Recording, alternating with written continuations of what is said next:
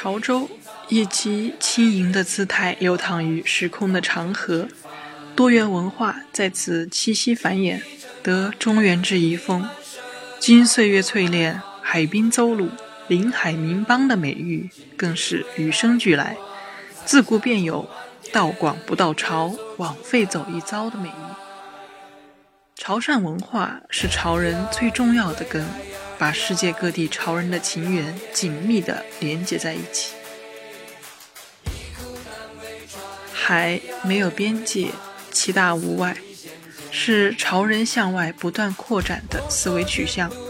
海上生产方式靠的是勇敢和技术，拼一回，赌一把，是他们的生活形式。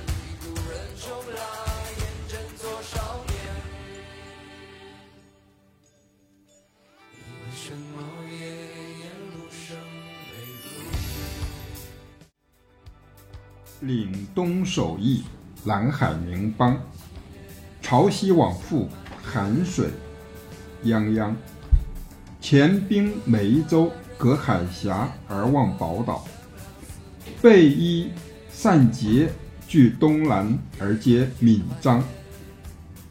峰峦重叠，丘陵绵长。数千年之江水，汇集溪流。九百里之平原，散落村庄，陈桥陶器，孕育文明锦绣；浮冰铜戈，见证历史辉煌。这是潮州市人民政府对潮州这一座古城一种非常古雅的一种描述。听众朋友们，大家好，我是任旅行旅游系列的助手李一之。从二零二三年二月开始，我们将尽量每月推出两到三期的播客节目，向大家详细介绍国内外的旅游胜地。这些节目一定程度上承载着为订购我们的定制旅行的客户服务的使命。我们需要通过分享出发前的音频资料，让大伙儿对未知的旅途产生更温润、深入的理解和期待。同时，我们也非常希望能够通过自己的努力，让更多人爱上旅游。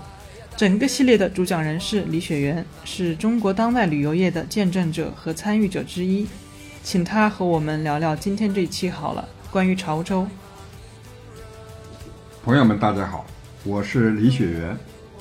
走进潮州古城，山山鼎立如屏，寒江一水中分。一幅水色三光护古城的壮丽景观耀然眼前。潮州以轻盈的姿态流淌于时空的长河，多元文化在这里栖息繁衍，得中原之遗风，经岁月淬炼，海滨邹鲁，临海名邦，这样的美誉更是与生俱来，自古就有。道广不到潮，往往往走一遭的说法。潮州古城至今有两千多年的历史，是历代州府的所在。它同时也是全球潮文化的发祥地。首先，我们要聊聊关于韩愈和潮州不得不提的故事。在元和十四年正月。因为建佛骨触怒了宪宗，就是唐宪宗，他写文章上书，表示反对宪宗啊迎佛骨啊到那个皇宫。这件事情，皇上非常的生气，韩愈几乎被杀。当时的宰相裴度救援，最后呢就改了死罪，而贬谪到潮州。任刺史，当年的三月二十五日抵达潮州。所谓的“一封朝奏九重天，西贬朝阳路八千”，就是他对这一事件写下最为概括的诗句。这首诗是他离开长安，经过南关的时候，他的侄孙叫做韩湘来送他，他写的一首诗。这首诗非常有名，我们以后后面也会要提到这里。呃，在北宋时期，著名的这个文学家，也是北宋呃呃唐宋八大家之一的苏东坡，曾经也评价这个韩愈，说他是文起八代之衰，道济天下之逆，终犯人主之路，而勇夺三军之帅。到了现在，我们潮州人民。把他登临过的双金山叫做寒山，沅水改称寒江，他种的一棵橡树称为寒木，以韩愈名字命名的还有寒山书院，也就是现在的寒山师范学院，包括昌黎路等等，并且建有韩文公祠，啊，这是我们后面的旅途当中。要专门去拜访的，寒山上的寒祠里面有一块碑刻，称颂韩愈功不在禹下，这个禹是指的是治水的大禹啊。前这个中国的这个佛教协会的会长赵朴初先生到访韩文公祠，评价韩愈。不须南泽八千里，赢得江山都姓韩。也就是说，韩愈在任潮州刺史的这不足一年的时间里，为潮州的改变立下了开天辟地的功劳。我们往往都说啊，说现代一个成功的男人背后，他有很多的给他打辅助的。那我想来补充一下，在潮州耕耘的时候，韩愈背后的男人赵德是潮州唐宋八贤之首，也是八人之中唯一一位唐朝的文人。而韩愈呢，也是唐宋八大家中之首。啊，在韩愈被贬潮州之后呢，肩负着开启潮州文明的重任。但是如果没有当地人，尤其是文人的辅助的话，他是很难成功的。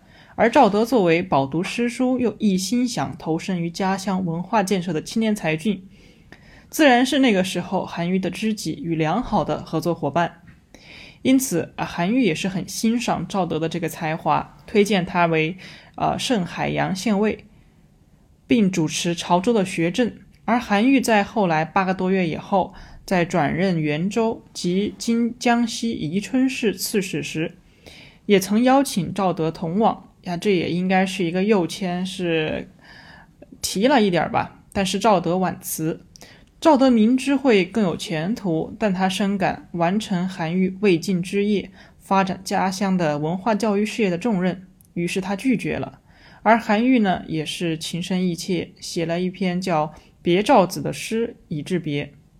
没错，韩愈做完了这首诗以后呢，赵德也回了一首诗。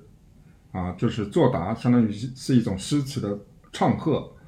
赵德说：“又尝仪龙虾，果随熊牙须。这个蹦吟鱼鳖虫，曲曲蚁居居。”他说的什么意思呢？我知道你的好意，你想提我到宜春去一起升一点，做点官。但是呢，呃，究竟是龙的须这个须？和虾的须究竟有这个谁更重要？哪些呃更有作用呢？他说的意思是，就说我能够待在潮州做这些事情就已经很好了啊，没有必要说我一定得去当官。就说你你韩先生，你要北上，你到宜川宜川宜春去做刺史啊，就是另有所救。但是人各有志啊，我就在潮州，呃，完成你这个未尽的事业，这也挺好啊。所以韩愈离开了这个潮州以后啊，赵德为了报答韩愈的知遇之恩，完成他的未尽之业，继续在那儿啊提倡啊儒学啊尊重孔子，这样的话，整个的潮州的那个民风也得以改善。这就是说，韩愈啊，在潮州虽然说仅仅待了八个月，而这个提倡学啊呃这个这个文学啊，包括一些理学之类的，能够取得成效，还是他的后继之人，比如说像赵德这样的读书人啊，给他了一臂之力。第二个方面，在古文运动方面，赵德呢也为推行这个韩愈、柳宗元他们提倡的呃文文的主张，而且扩大韩愈的影响，也做了不少工作。尤其是他编撰了《昌黎文文录》啊，并且开了尊韩重教的风气，这是功不在韩下，是吧？在赵德的主持之下呢，潮州的文风啊，非常的这个蔚蔚然成风，呃，州学府学呢都蓬勃发展，颜氏心学已经成为潮州教育史上的一段佳话。同时啊，潮州人呢，呃，也养成了对读书人尊师重教的这样一种风气，开启潮州的文明，对古代潮州的文明开化做出了非常。积极重要的作用，所以啊，潮汕地区这个海滨邹鲁的美誉确实是其来有自的。这种呃一个很伟大的转折，让他们变得越来越重视文化教育事业，以及他们的这个地理的优势吧，让他们这儿呢人才辈出。概括起来呢，潮汕地区有四多，即先贤多、侨贤多、富商多、文化科技名人多。就是说，读书的人多，赚钱的人多，而韩愈和赵德对潮州的影响呢，也不仅仅体现在文化教育上，他们的一言一行，包括刚刚李老师讲过的严师心学这种风气，更是无声滋润了潮州的后辈。举个例子好了，韩愈新办学校呢，为了解决经费问题，他自掏腰包，把这八个多月，呃，可能也不算多了。但是是他基本上是待在这儿的所有工资全捐出来了，而后来呢，历任的地方官也都非常注重教育，大概是不想辱没前人的这个光辉，也成就了潮汕人虽然爱赚钱，但是他们有儒雅的秉性。没错，精致的生活态度在潮汕人身上是根深蒂固，仿佛是融进了血液的那一份讲究，即便是贩夫走卒也不例外。潮汕人精于商业之道，但也不排斥读书人。潮汕人相信这和被贬到潮州担任刺史的中唐大文豪韩愈有关，而潮州文化更是有的一说。嗯，关于潮州文化或者是潮汕文化呢？呃，按照自然地理条件来分的话，它肯定是跟传统的厚重的中原文化不同。这也与我们上一期介绍的泉州啊那种一个。一个市五十五个少数民族，有十余种的宗教共存，并且他们的这些遗迹现在还保存完好的开放和互古并存的景象，跟唱叠合。我们也总说啊，潮州汕头不分家。那么潮汕文化究竟是哪些文化一块儿发生的化学反应呢？呃，你刚才说了是潮汕不分家，这个是没问题的。潮呢？它实际上就是在整个的梅州以以下都称为潮，然后汕呢是靠在更靠近海边。我们现在的话是潮梅汕，过去是我们常常常是这样说的，现在是潮州、汕头和揭阳都是成为三个相互竞争的地级市，也叫做兄弟登山各自努力了。但是我们对于这个岭南以外的地方，比如说我们中原地区的人呢，都习惯于把潮汕放在一起。潮汕文化的构成啊，主要是三个方面。第一个方面呢，就是潮汕文化就是古代在我们这个呃呃这个粤东地区啊，这个潮州这一带呢，就有它本身的土著啊土著文化，就是自来的啊，有八千年前就有人在这儿生存，这叫土著文化。第二个呢，就是从呃西晋末年啊，包括东晋呃后后面的战乱的时期，中原人呢不断的南迁，从呃这个河南迁到江西，迁到福建，或者说从浙江啊临安迁到福建，迁到广东，这这一些南迁的中原士族带来了中原文化。第三个非常重要的，也就是我们中原地区不容易领领会的一种文化呢，就是海外文化。因为当时有很多的呃潮州人啊，这个到海外谋生，也有很多海外的呃外籍商人做生意做到了我们这个闽南，包括泉州、潮州这一带。所以呢，有很多的海外文化这些元素融合进来了，这就是我们潮汕文化有三大板块：第一个原有的土著文化，第二个中原移民文化，第三个海洋的共生的一种融合的一种新型的文化。很多例子都可以体现出来，比如说，呃，特别是那个海外文化，海外文化包括西方文化和东南亚的文化。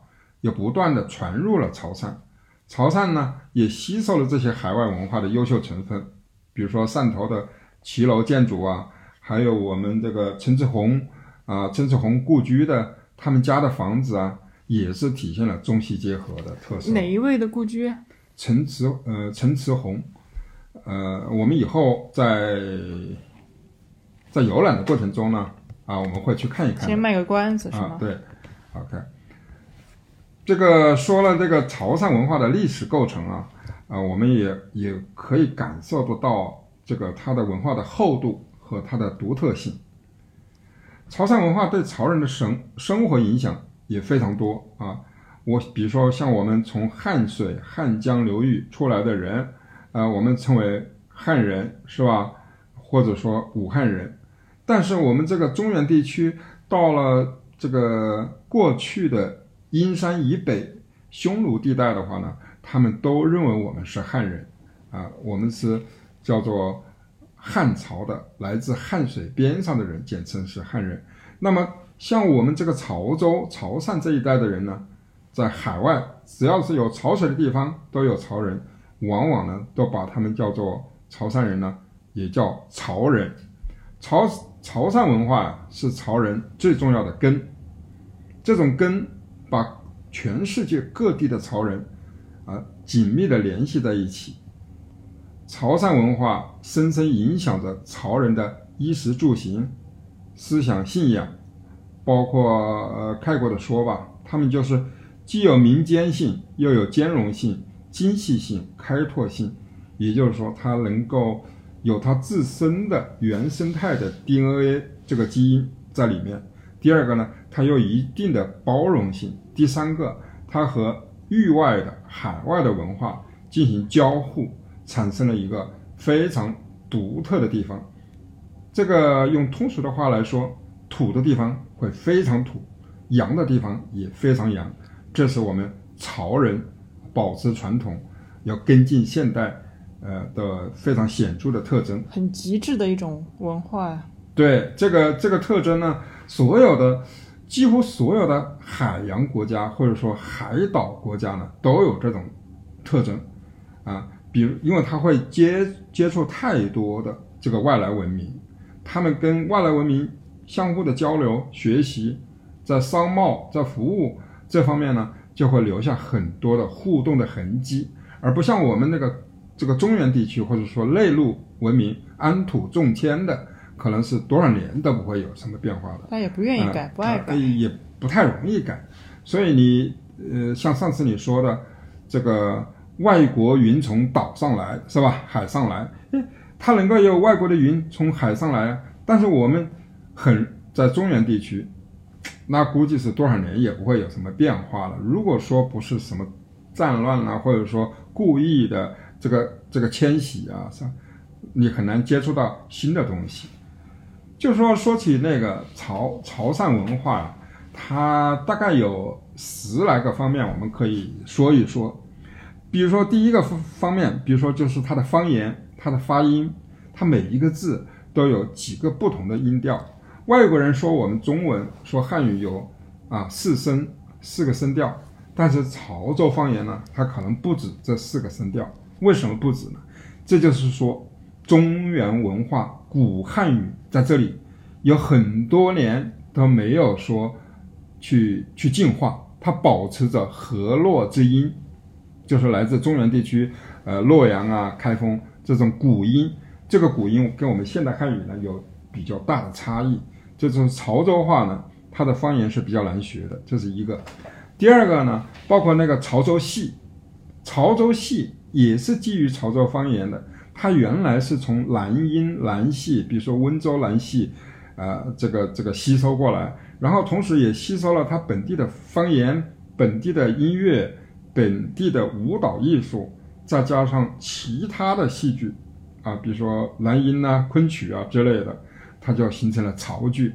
啊，这在潮州和潮汕地区是非常有名的东西啊，非常有名的那种一种精神现象、文化现象。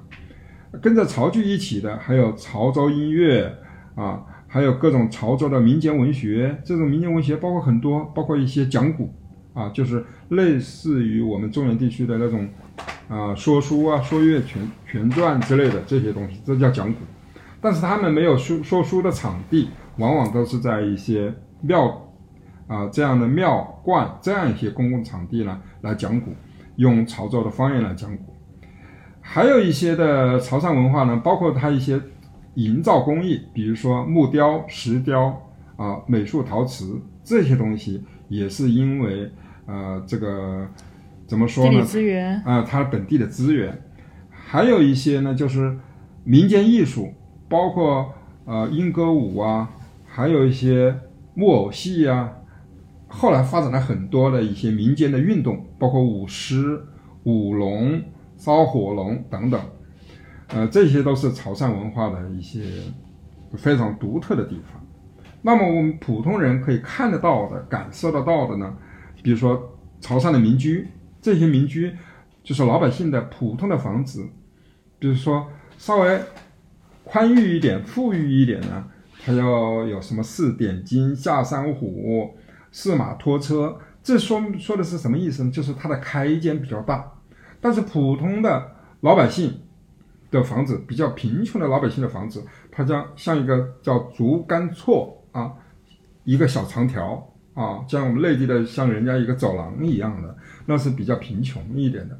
但是真正的上无片瓦，下无立锥之地的呢，那普通老百姓呢，他们在哪生活呢？他们就在海边用茅草搭个棚子，这也是有的。渔民嘛，是吧？还还有人这就在船上生活嘛。所以它是在岸上是没有立锥之地的。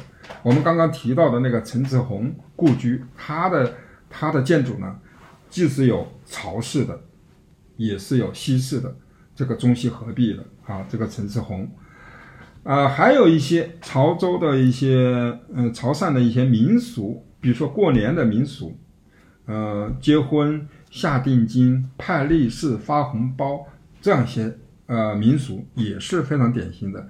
这些民俗呢，有的是关关于我们现在的活人了，比如说生了小孩，啊是要怎么样弄，呃，结婚是有一些什么样的礼节，啊，这是呃关于现实生活的。还有一些祭祀方面的、祭拜方面的这样一些礼礼节和习俗，也是非常特色的，非常有特色的。另外一些呢，就是说，比如说。啊，它的农业文化、商业文化，这这些东西呢，其中商业文化是最有特征的。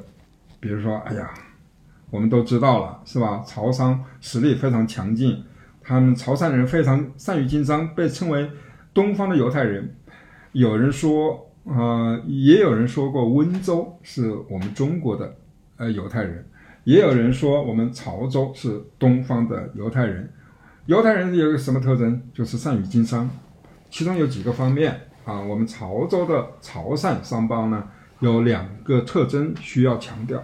第一个就是买卖善分，就做生意啊，我们要精确的算到那个成本，哪怕算到一分一厘，因为规模大的时候，一分一厘，那也是要精打细算的，不能说啊差不多差不多那种生意是不能做的，这是一方面。这方面并不是说他们潮汕人做生意抠抠缩缩的，也不是这个意思。就说你做生意，你就要有生意的能力、生意的规则、生意的契约，你跟别人谈好了。比如说，我们这个这一段是潮绣、越绣啊，是多少钱？呃，几两银子、几分银子啊？一匹，你就说好了以后呢，十匹是多少？一百匹是多少？到了一定的规模。几分几厘，它也是一一笔钱。这是一一条啊，这是一条。另外一条呢，就是相请无论，就是说做生意一分一厘我们要算清楚，但是做朋友，我请客送礼，我要大方啊，我喝酒一定是什么样的茅台，不能够斤斤计较。在这方面呢，仪式算得很细，仪式很仗义，所以这方面他们把利和义是分得很清楚，同时啊，利和义呢也是并重的，在我们。这个李嘉诚同志啊，李嘉诚先生啊，就是潮汕的最有名的人了。他是他在这方面呢有很多的生意经。他呃，我们在汕头大学啊有他的这个投资，有他的捐献，他整个对我们潮汕这个地区啊累计的贡献就是非常非常之大了。所以像这样一些东西是潮汕文化的重要的代表。刚刚李老师说“相请无论”的话，他的意思也就是说有德才能有德。这个德就是我们说的一些仁德，德的话呢，就是我们说的一些金钱利益。那我觉得潮汕人听完了刚刚李老师讲了这些介绍以后，他就是心里那把秤呢，他两边他都要，而且都很重，他分得很开，但是他不会说。啊，顾此失彼呀，或者说要排一个利比义重，或者是利比义轻这样的一个排序。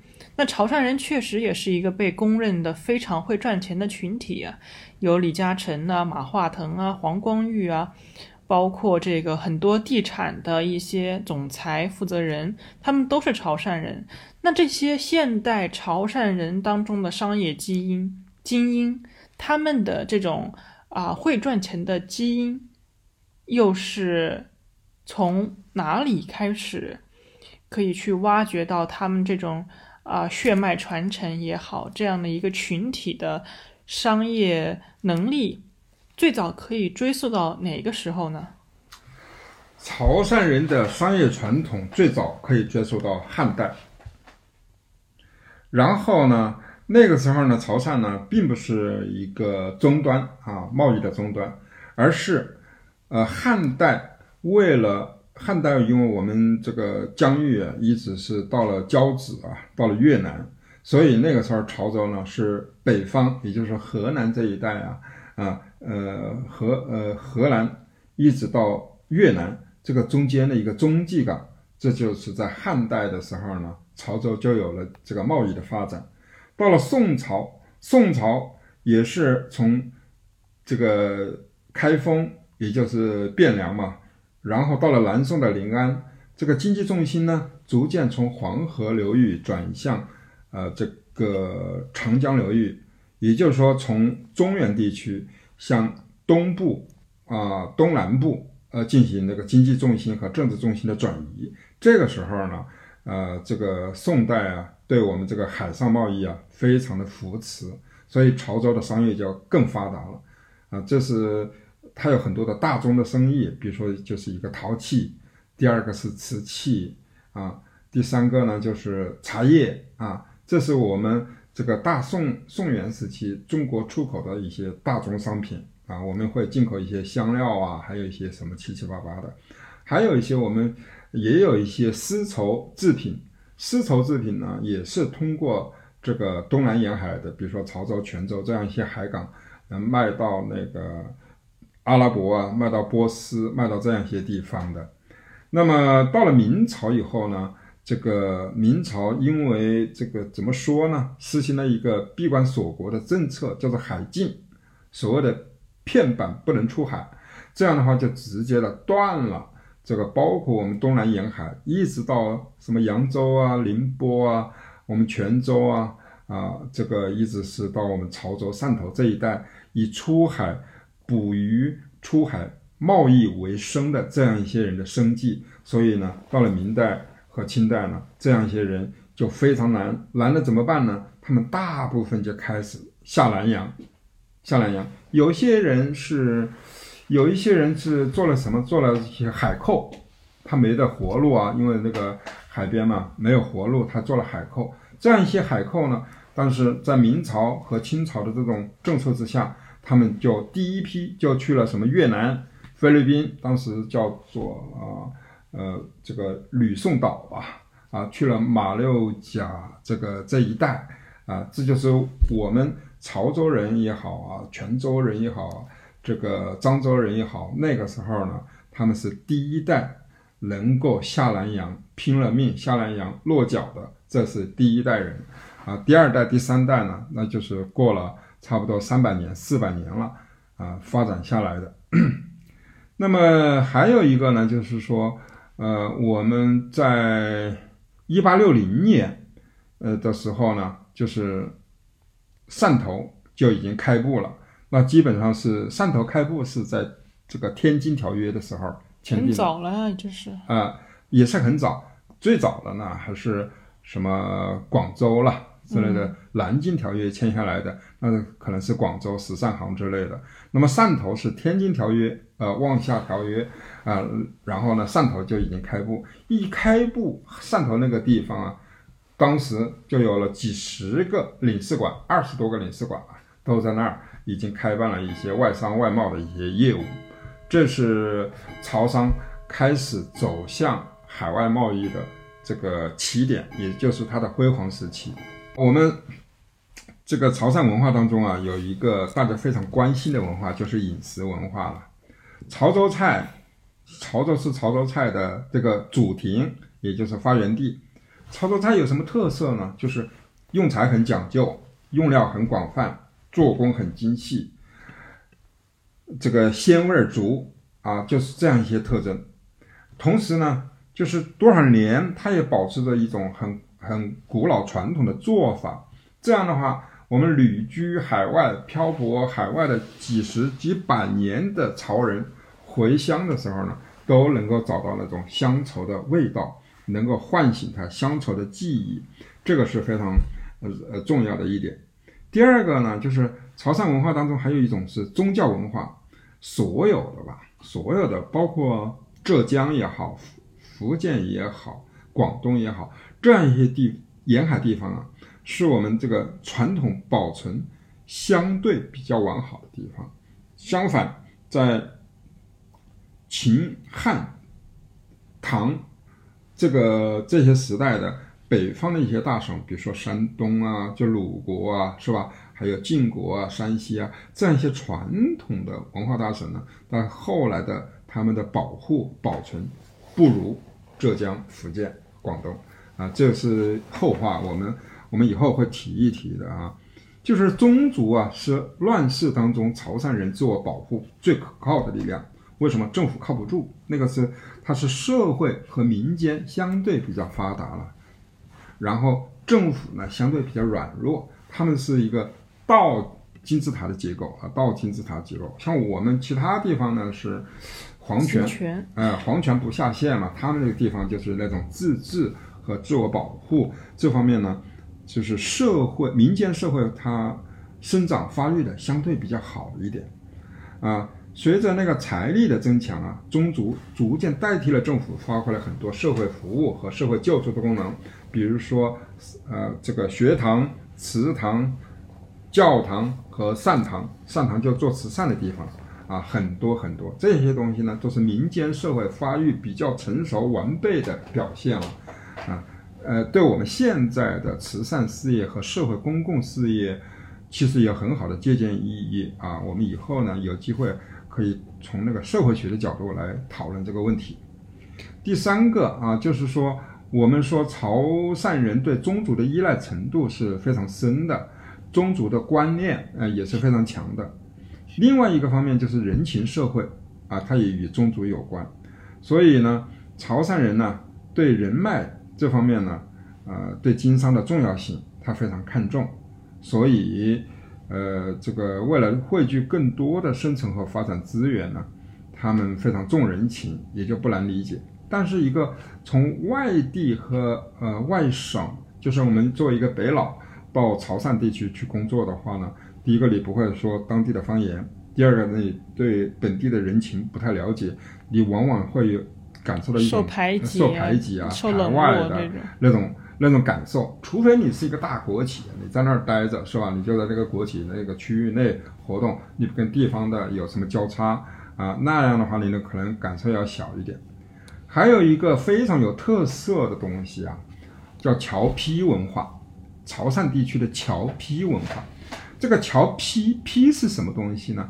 啊，批呢，在这个潮汕地区，他们嗯那边发音呢，就和写信的信是一个意思，就是海外来信、海外飞鸿。哦他们呢叫嗯海外的来信也好，来批也好，他们有一个特征和普通的信还不一样，它是银信一体。跟钱一起来，哎，它就相当于你收到了信，就相当于是收到了钱。它一它它它在那个呃，我们过去去山西看到那个什么银钱庄银票啊，非常相似。但是银票它是很很正式的一个这个这个相当于一个支票的东西，上面你不能够写很多东西的是吧？他这个呢，乔批呢是可以写一首诗，可以写一篇文章，然后呢，他后面会带着说一个附件、呃，有多少个附件，这相当于是多少钱？送信的人你应该给他多少钱？就是他个信送到你家里来，你要给他多少钱？这叫乔批。不同的乔批，有有有人像写的是像家书一样的，串自己的妻子，串自己的儿子，该怎么样怎么样那个，我什么时候什么时候给你寄钱，寄的钱在哪里？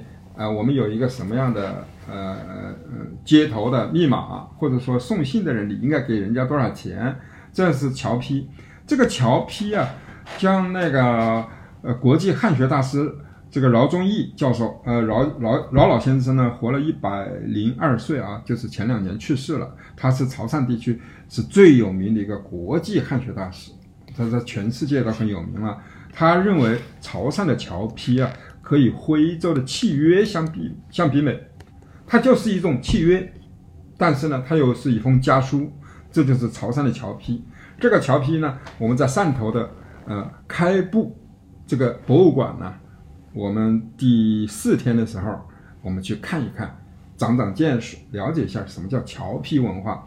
这个侨批是研究华侨史、邮政史、金融史、交通史、经贸史等等的重要文物。短就是薄薄的一张纸，对这张纸辐射出很多的它来自很多地方啊，来自安南的，比如说现在的越南的，来自吕宋的，就现在的菲律宾的，呃也来自那个波斯的，也来自甚至更早一点那个非洲的那个西北部的一些呃一呃一些地方的，太难了。呃，那传过来就相当于是个海上的一一条邮路啊，呃，邮政的一条路，邮政史。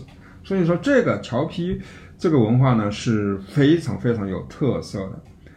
就是我们再说一个呢，就是说潮人呢有认为我们自己，嗯、我们有三个潮人，比如说本土有一个潮汕，在本土外，在咱们中国也有一个潮汕，在海外还有一个潮汕，三个潮汕人呢加起来总人口有四千五百万，四千五百万，当然是本地的这个地方，潮州那个地方，汕头那个地方，因为它它那个空间相对比较小狭小了，都没有那么多人了。那么它可能更多的分散到深圳、广东、中山啊、惠州，以及在这个沿海做贸易的，这是叫做所谓他们统称为本土的潮汕人。那么在全中国，啊，潮汕人跟温州人一样，哪里有机会就到哪里做生意，所以在全中国呢还有一千五百万。那么剩余的呢，就是全部是在海外的，长居外地的三千万潮人也是鲜活的城市代言人。潮人靠海为生，向海外拓展，形成独特的海洋文化。再加上几次不同历史时期由北向南的迁徙和移民所带来的中原大陆文化的交融，形成了它独特的文化生态和价值观。这个价值观概括起来就说，它是既开放又保守，既原则又灵动。为什么呢？因为海是没有边界的，其大无外，是潮人向外不断拓展的思维取向。海上生产方式靠的是勇敢，靠的是技术，拼一回赌一把，这就是他们的生活方式。还有一些是潮汕的一些慈善文化了，比如说以善为乐，乐于呃乐于助人，无私奉献等等等等。为什么会这样？因为他们的家，他们的根在这里，他们家在根在，他们心就安了。所以呢，潮州是世界潮人的根祖地啊。同时，你看看二零二五年世界潮人大会又要又要举行，每每一届的世界潮人大会都是广之旅在承办的。啊，那个规模可不小，可能每每一届的话有好几万人，所以筹备起来都要花好好几个月。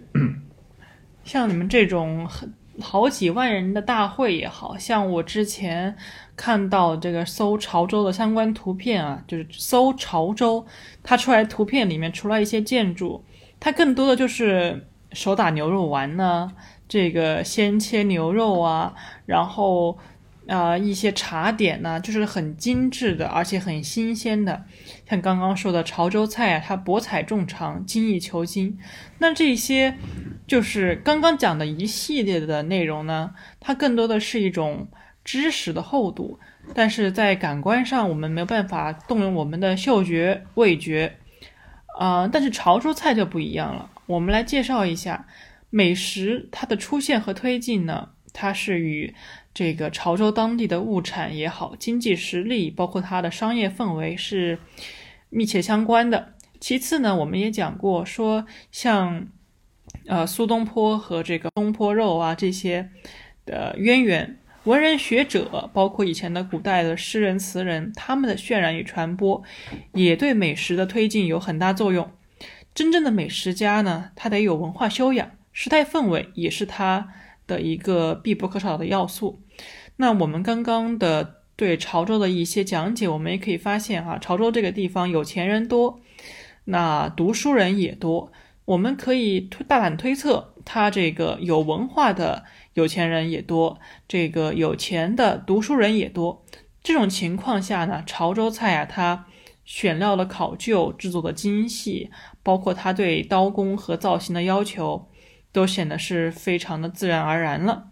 它的突出特点就是清而不淡啊，鲜而不腥，嫩而不生，啊，肥而不腻，就是说它。选用很多很大胆的食材，用很精细的或者是这个很自然的手法，它能够得出来这些菜品呢，不是说我们说那种啊很大众、很普通、很 normal 的那种菜品，而是一些精致的菜。它有八大类潮州菜谱，有两百三十四个品种，其中呢，这个全国八大点心之一的潮州小食。更是远近闻名。零四年的十月份，哈，就是二十年前左右，国家烹饪协会还授予了潮州“中国潮州菜之乡”的称号。这个地方，它也是确实是多次荣获了国家金奖。那说起潮州菜啊，我想起来前两天看到一个上海的美食博主，他去了这个上海的一家，据说是啊做福建菜第一名的一家餐厅吃饭，它里面有这种。茶叶和鸡鸭鱼肉五谷杂粮同见盘中的，在他看来是还是蛮特殊的一种现象。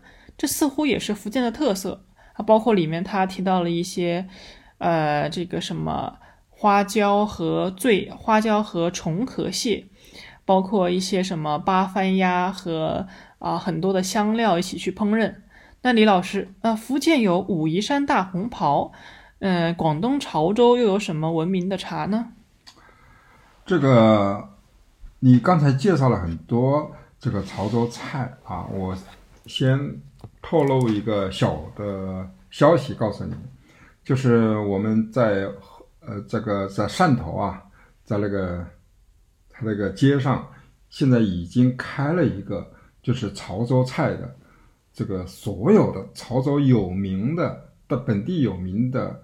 呃，餐厅都在那儿开了一个集中的一条美食街，我们有机会会去那儿先尝一尝。接着说那个潮州的茶，潮州的茶跟福建闽南的泉州那边、晋江那边的茶有什么不同吗？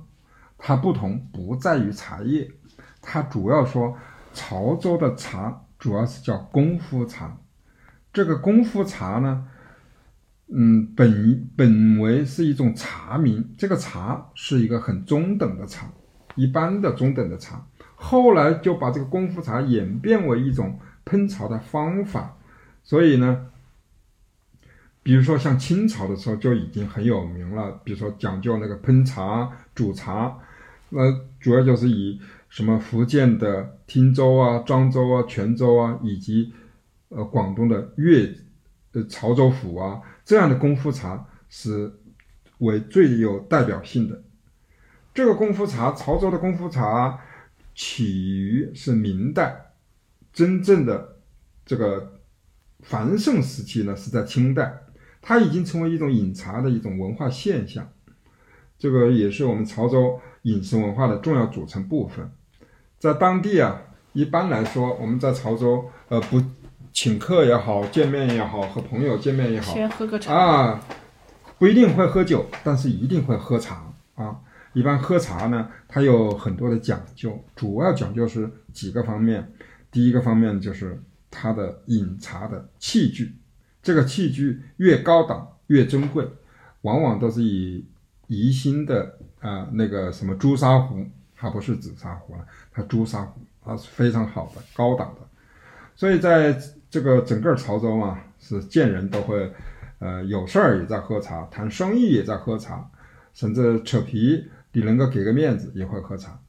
那么喝茶呢，还有有很多联络感情啊，通过信息啊。闲聊消遣，或者甚至谈谈生意，都是在茶馆里面谈的啊，都是在茶馆里面谈。同时，比较儒雅的人家呢，他要是讲功夫茶的话呢，他有专门的茶童啊，专门的茶童，我们给他取了个外号叫风炉县长。为什么叫风炉县长啊？啊，他还要挑水，呃，这个这个这个这个挑担子挑水。浮水，然后临清溪而烹茶，在这个溪边，啊，弄来的水来煮茶，观山水而论道，赋诗词而抒情。所以说，这样的人家有书童、茶童，所以是非常儒雅的一件事情。潮州版《兰亭集序》啊，对对对对。同时呢，功夫茶还有一个特点呢，就是它的茶具非常啊精巧、精致，烹制考究，啊以茶寄情。通常一般用的呢都是不会用绿茶，也不会用红茶，他用的是什么乌龙茶，啊啊有铁观音，他也不一定非得要用非常贵的那种上等茶。茶叶呢，远远没有它的茶具讲究，茶具要讲究你是哪个名家做的那个茶壶是吧？还有一些呢，呃，就是你烹茶的那些功夫、那些手脚、那些程序。到不到位，规不规范？你不善冲，不善煮，那你就是弄再好的茶叶和再好的茶壶，呃，也就是全功尽废了。所以这种，呃，叫做茶茶道文化啊，从潮州、泉州一直到日本都会有。现在呢，我们内地呢也逐渐的向他们学习，已经有了。啊，这方面啊，就是我们潮州的功夫茶啊，主要是。品茶的意义在哪？主要是品茶味的香味儿，以茶叙情，以茶呃为礼。就是我们吃茶的时候都要讲客气的，呃，您先，您先，就是长者先或者客人先，这都是食茶是有礼的，并不是说像我们口渴了啊，拿端起杯子留饮，那个那个不是潮州功夫茶的那个调调啊。所以呢，这一些东西。正是中国传统茶道，我在这里就先补充到这里。我们有机会在潮潮州的，比如说宰阳茶馆啊，或者说哪个有名的茶馆呢，我们去现场的体验，看当地的那种茶把式，给我们演示经典的那个茶文化，潮州的功夫茶。好，非常感谢李老师。那我们这样一期关于潮州的简单介绍呢，就到这里结束了。下一期节目，我们将简单的把我们这一次的五天四晚行程给大家做一个基本的汇报。那我们下期见。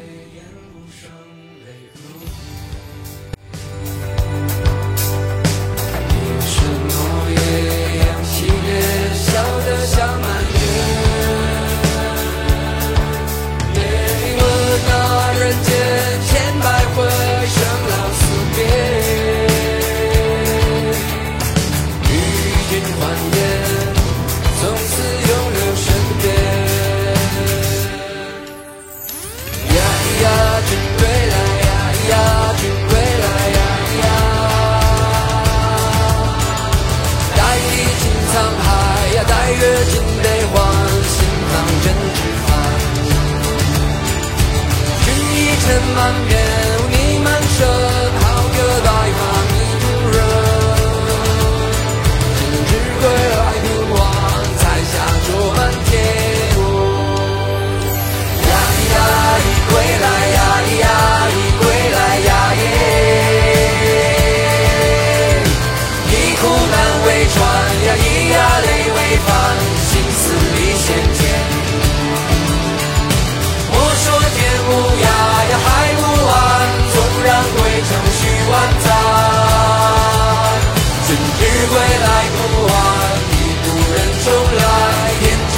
少年苍狼之江西来水泱泱江上一轮明月照多少沉浮过往。沧浪之江